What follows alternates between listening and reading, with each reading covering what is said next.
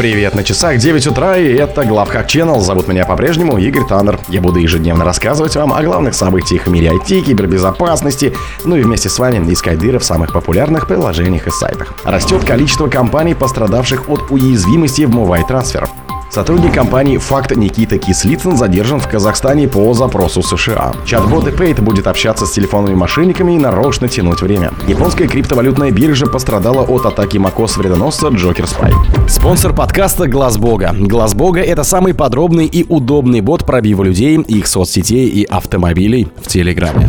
Продолжают шириться последствия от эксплуатации Zero Day уязвимости в решении для управления передачей файлов Mobile Transfer. Общее количество пострадавших компаний уже перевалило за 100, и среди подтвердивших компрометацию жертв теперь числятся Siemens Energy и другие.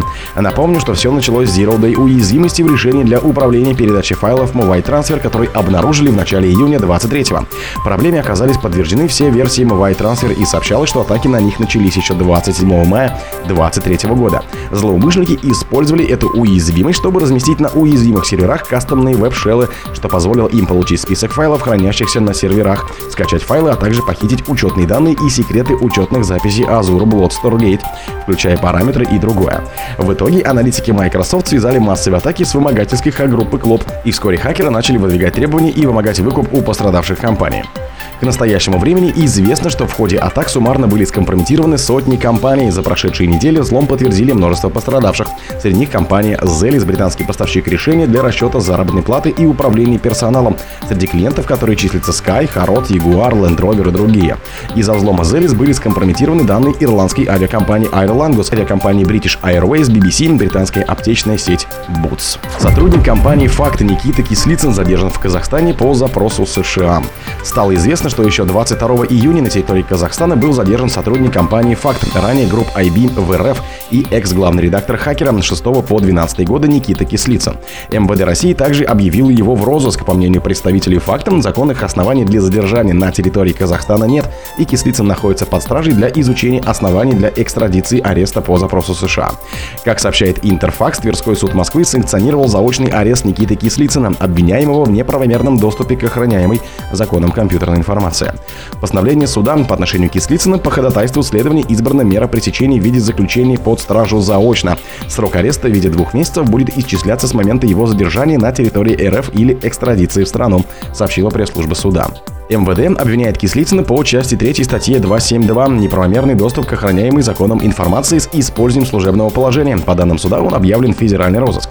Напомню, что в прошлом году Министерство юстиции США обнародовало обвинительное заключение от 2014 года, в котором утверждалось, что Никита Кислицын был причастен к сговору с целью продажи учетных данных, украденных у Formspring в 2012 году, еще до начала работы в группе IB. Тогда компания защищала Кислицына, сообщая, что обвинения в его адрес не содержат доказательств вины, а исследовательская деятельность направлена направлена на анализ компьютерной преступности, преступлением-то не является. Чат-бот Апейт будет общаться с телефонными мошенниками и нарочно тянуть время.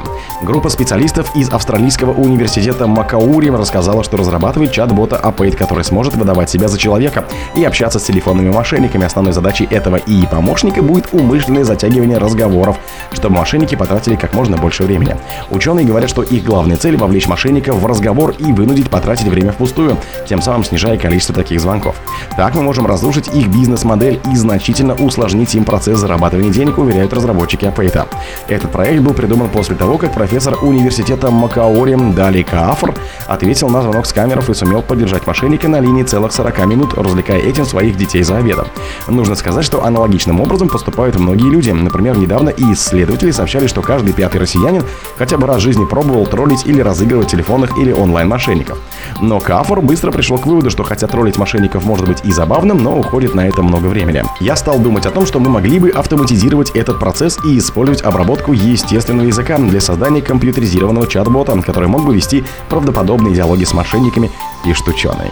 Японская криптовалютная биржа пострадала от атаки Макоса вредоноса Джокер Спай.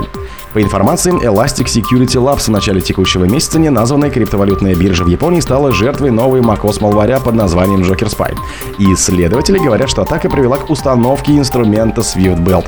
Джокер Спай был обнаружен специалистами Bad Defender в июне 2023 года, когда эксперты писали о наборе вредоносных артефактов, которые, по их словам, являются частью сложного кроссплатформенного инструментария, в том числе нацеленного на устройства, работающие под управлением macOS. Как теперь сообщают аналитики Elastic Security Labs, им удалось выявить первые атаки с использованием Joker Spy, от которых пострадал крупный провайдер криптовалютных услуг в Японии, специализирующийся на обмене активов для торговли биткоином, эфиром и другими распространенными криптовалютами. Название компании не разглашается. О злоумышленных, стоящих за этими атаками, пока известно мало, за исключением того, что они используют набор программ, написанных на Фитоме и Swift, которые обладают возможностью для сбора данных и выполнения произвольных команд на скомпрометированных хостах.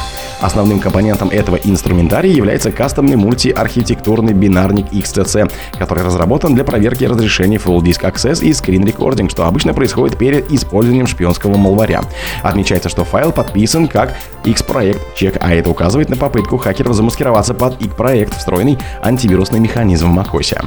В инциденте, который изучили аналитики Elastic Security Lab за заданием XS последовали попытки обхода разрешения TCC и создания собственной базы, чтобы заменить существующую будущее. Бинарник, в свою очередь, запускается с помощью баша через три различных приложения. По мнению аналитиков, это указывает на то, что для получения первоначального доступа, скорее всего, использовались вредоносные версии приложений для разработки ПО. Еще один модуль, который устанавливается в рамках этих атак, написанный на Фитоне. Он используется в качестве канала для поставки других инструментов для постэксплуатации, включая упомянутый Swift Belt. О других событиях, но в это же время не пропустите. У микрофона был Игорь Таннер. Пока.